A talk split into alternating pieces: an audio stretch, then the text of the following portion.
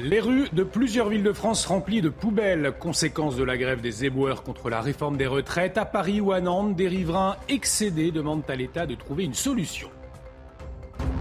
Le gouvernement à la pêche aux députés pour voter la réforme des retraites. L'exécutif qui affirme ne pas vouloir passer en force à l'Assemblée nationale. Les oppositions, elles, menacent de motion de censure en cas de 49-3. Emmanuel Macron les appelle à la responsabilité. Antidépresseurs, anxiolytiques, un rapport alarmant pointe une consommation en hausse chez les enfants et des dizaines de milliers de prescriptions de médicaments destinés aux adultes. Les détails à suivre. Et puis, le drapeau breton fête ses 100 ans cette année avec ses bandes noires et blanches. C'est l'emblème de la Bretagne, brandi à chaque occasion par les Bretons. L'histoire du Guanadu à découvrir dans cette édition.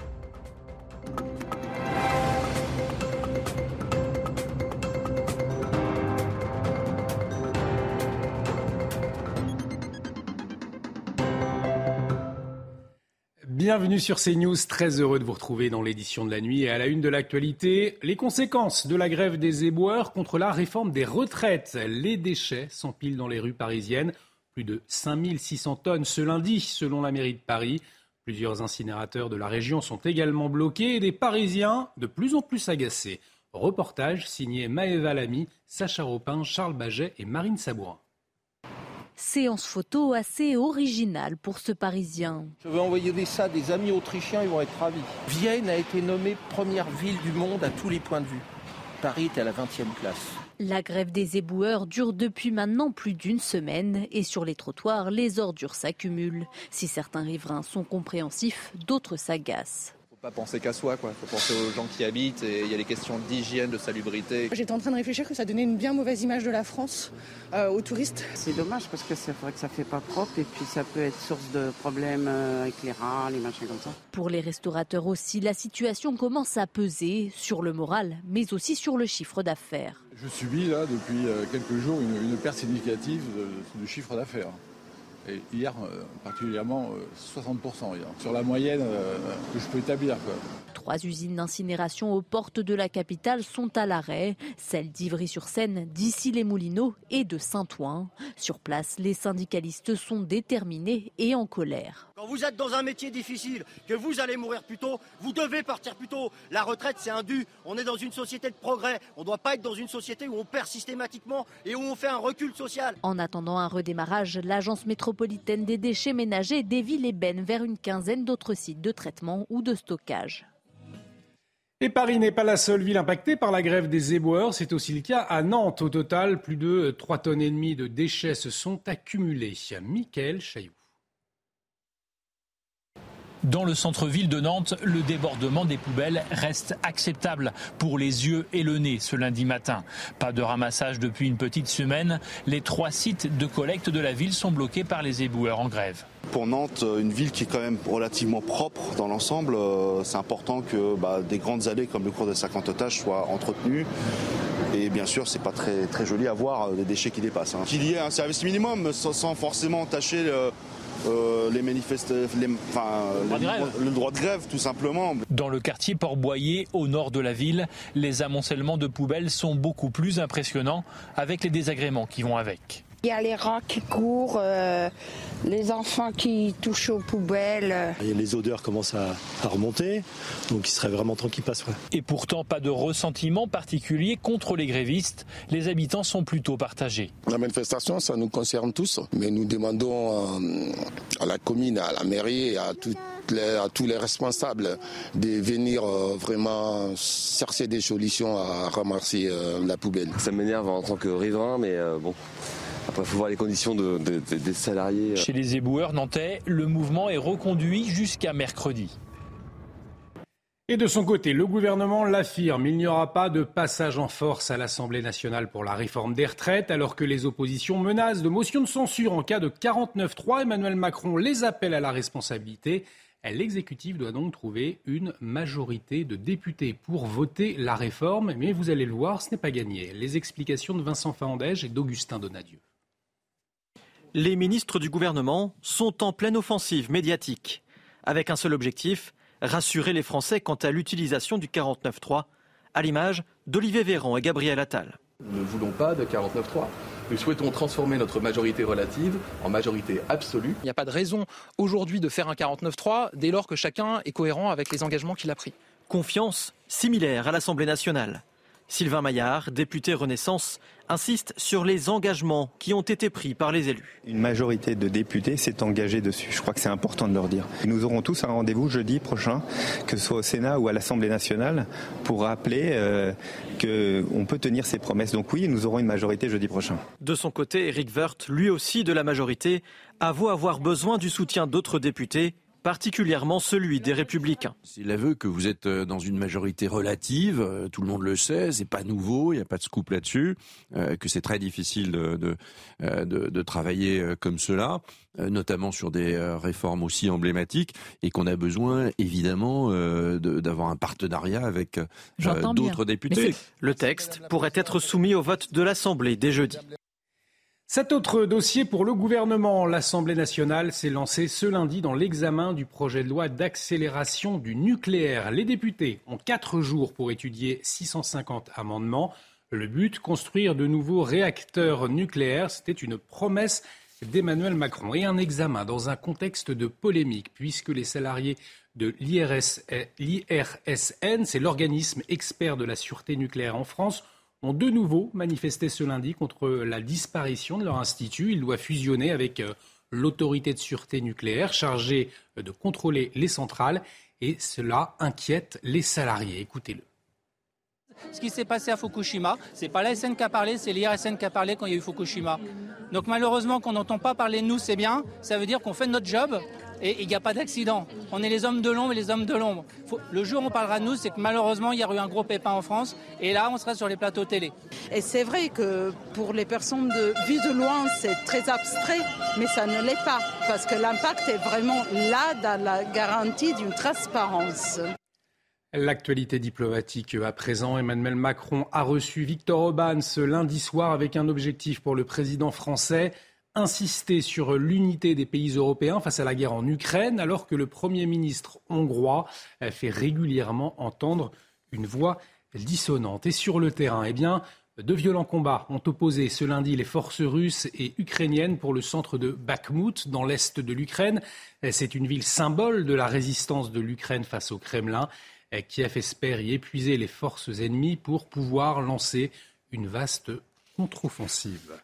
Et puis à retenir également dans l'actualité internationale, le président américain affiche sa sérénité après euh, la faillite de la banque de la Silicon Valley, alors que beaucoup euh, craignent une contagion avec le risque de perdre leur argent. Eh bien, Joe Biden s'est exprimé ce lundi. Les précisions depuis New York d'Elisabeth Guedel. C'est une intervention qui a été ajoutée à la toute dernière minute dans l'emploi du temps euh, du président. Il fallait éviter la panique.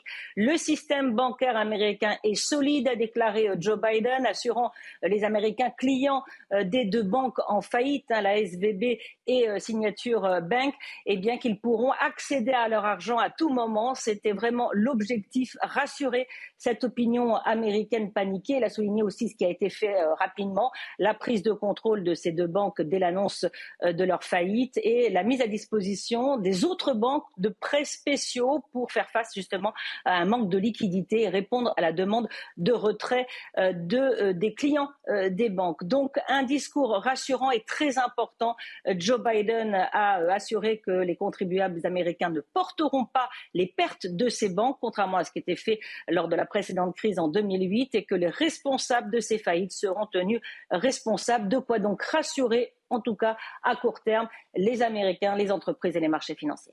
Et puis j'ajoute que Bruno Le Maire, ministre de l'économie, a estimé ce lundi que les banques françaises, elles, n'étaient pas exposées. Les dix ans de pontificat du pape François, c'était ce lundi. Le pape argentin, devenu 266e chef de l'Église catholique romaine, un pape populaire chez les fidèles du monde entier, mais confronté à une farouche opposition interne qui leur a vu réformer l'Église en profondeur. Viviane Hervier. Ce 13 mars 2013, devant une foule immense rassemblée place Saint-Pierre, le nom du nouveau pape élu est prononcé à la surprise générale. Le cardinal argentin Giorgio Bergoglio ne faisait pas partie des favoris pour prendre la succession de Benoît XVI, mais lorsqu'il apparaît vêtu d'une simple soutane blanche et prononce ces quelques mots, les fidèles sont immédiatement conquis. Fratelli e sorelle, buonasera. Une nouvelle page est en train de s'écrire avec ce premier pape jésuite et latino-américain de l'histoire, le premier aussi à choisir le nom de François en référence à François d'Assise, saint patron des pauvres. Face à une église en perte de vitesse, il va réformer en profondeur le gouvernement du Saint-Siège, décentraliser, donner plus de place aux laïcs et aux femmes, assainir les finances du Vatican. Confronté au drame de la pédocriminalité dans l'église, il va lever le secret pontifical et obliger les religieux à signaler les cas à leur hiérarchie. Fini aussi la diabolisation de l'homosexualité. En 2013, dans l'avion qui le ramène d'un voyage au Brésil, il prononce cette phrase. Si une personne est gay et cherche le Seigneur avec bonne volonté, qui suis-je pour la juger? Il n'hésite pas à se rendre sur l'île italienne de Lampedusa ou à Lesbos en Grèce pour plaider la cause des migrants. En dix ans de pontificat, le pape François a visité une soixantaine de pays. À 86 ans, malgré une santé fragile qui l'oblige à se déplacer en chaise roulante, il semble bien décidé à poursuivre sa mission. Retour en France avec les prix dans les rayons, vous l'avez constaté, qui ne cessent d'augmenter. C'est le pire choc inflationniste des 40 dernières années et c'est très compliqué hein, pour les consommateurs, tandis que les supermarchés et les industriels se renvoient la balle concernant les tarifs et les taux de marge. Alexis Vallée. Dans nos supermarchés, les prix continuent de s'envoler. Depuis février 2021, les produits alimentaires ont augmenté de 17% selon l'INSEE. Il y a là un jeu de dupes, un jeu de tension entre l'industrie agroalimentaire et la grande distribution. Maintenant, pour les perdants, c'est très clairement euh, tous ceux qui ont euh, euh, les ménages évidemment modestes. Hein. Il sait qu'il y a 10 millions de pauvres en France. En un an, le prix du beurre, de l'huile, des œufs ou encore du sucre ont augmenté d'environ 20%. Mais la hausse la plus importante concerne les viandes et les volailles, avec plus de 30% d'augmentation. Le gouvernement a trouvé un accord lundi dernier avec la grande distribution qui s'est engagé à mettre en place un trimestre anti-inflation à partir du mois de mars. Une mesure jugée insuffisante par cet économiste. Je pense que plutôt qu'une intervention des aides ou des ristournes, il faut surtout faire je dirais, euh, la transparence totale sur les coûts de production euh, de produits alimentaires et s'assurer qu'il n'y ait pas d'effet d'aubaine du côté de la grande distribution, voire de l'industrie agroalimentaire qui pourrait profiter un petit peu de cette situation pour, euh, pour répercuter euh, sur les prix à la consommation. Selon un sondage réalisé par l'IFOP pour le journal du dimanche, 81% des Français jugent que l'État ne fait pas assez contre l'inflation. Je vous le disais en titre, cette alerte du Haut Conseil de la famille et de l'enfance et de l'âge, la consommation de psychotropes chez les plus jeunes a augmenté de manière très inquiétante. Voyez les précisions de Clémence Barbier. Le constat est alarmant. Antidépresseurs ou psychostimulants, des traitements administrés trop souvent et à haute dose à des dizaines de milliers d'enfants. Le rapport du Haut Conseil de l'enfance et de l'âge pointe une nette augmentation de ces prescriptions, normalement réservées aux adultes. Nous pensions qu'en France, on prescrivait traditionnellement peu aux enfants, mais les chiffres ont doublé entre 2010 et 2021, et cela nous place parmi les pays les plus prescripteurs en Europe. Entre 2014 et 2021, la consommation chez les moins de 20 ans a augmenté de 48,54% pour les antipsychotiques, 62,58% pour les antidépresseurs et 155,48% pour les hypnotiques et sédatifs. Les jeunes sont soumis à davantage d'épisodes dépressifs ou de troubles de l'humeur, trop de pression à l'école, harcèlement, poids croissant des réseaux sociaux, le manque de place dans les centres médico-psychopédagogiques pousse donc certains médecins à prescrire ces traitements. Mais ce n'est pas une solution, précisent les spécialistes, car cette surmédication rendrait les enfants somnolents et parfois apathiques. Allez, avant de parler sport, on va te parler de ce véritable emblème de la Bretagne, le Gwenadu, qui fête cette année son centième anniversaire. Reconnaissable à ses bandes noires et blanches, il est désormais brandi à chaque occasion par les Bretons. Vous voyez ce sujet de Michael Chailloux. À Rennes, on aime les rayures dans tous les sens, mais celles que l'on préfère, ce sont celles-ci, à l'horizontale. Le drapeau breton, le Guanadu, vous le retrouvez dans le monde entier. Hein. Moi, je suis allé au Maroc, j'ai vu le drapeau breton. Vraiment partout, au pôle Nord, sur l'Himalaya, dans les festivals, les stades de foot. Sur cette machine, Vincent Delambert a imprimé le plus grand Guanadu mondial, traduisé blanc et noir. La dimension était de 1200 mètres carrés. Hein, ce qui est un, record, euh, puisqu'effectivement il a été dans le Guinness Book. L'emblème a été créé en 1923 ou 1925 par Morvan Maréchal, un jeune architecte adhérent du Parti national breton. Pour la petite histoire, le Gonadou n'est pas le premier drapeau breton, parce que le premier c'est le Crosdu. Crosdu qui était une croix noire sur un fond blanc. À l'origine, euh, le Gonadou avait été, vraiment euh, euh, utilisé par les autonomistes bretons, par le FLB. Et c'est devenu plutôt un symbole de la culture et, de la région plutôt qu'un symbole politique. Autrefois interdit sur les bâtiments officiels, chaque mairie bretonne l'affiche désormais, même à Nantes, ville administrative hors Bretagne. Prochain combat, la création d'une émoticône pour les téléphones portables. Les discussions avec l'Unicode, l'autorité du web international, ont commencé en 2017. Et le Guanadu qu'on voit souvent dans les stades de sport, justement, tout de suite, on en parle. Le journal des sports, on va parler Jeux Olympiques. Et on commence ce journal des sports avec le chiffre 500. Dans 500 jours, Paris accueillera le monde pour les Jeux Olympiques 2024. Alors, où en est l'avancement des travaux? Est-ce que tout sera prêt le jour J? Les éléments de réponse tout de suite avec Henri Niasia. Jusqu'à 8000 ouvriers, 5 jours par semaine, des grues à perte de vue, chantier au pluriel, du village olympique au centre aquatique, en passant par l'aréna porte de la Chapelle. Pas de quoi prendre trop de retard sur la livraison. Sur les 64 projets, 46 sont en cours. Aucun souci de manque de matériaux et un timing pour le moment maîtrisé malgré la conjoncture. C'est une prouesse euh, avec le Covid, c'est une prouesse avec l'Ukraine. La force du projet, c'est qu'on a posé un, planning en 2017 et ce planning n'a pas bougé depuis 500 jours des Jeux. Nous, on est à 9 mois et 17 jours de la livraison des ouvrages euh, olympiques euh, au comité olympique. On est parfaitement dans les temps. Une fois livré, il restera alors le temps au comité olympique pour tester, roder et aménager les équipements, une logistique multiple et variée.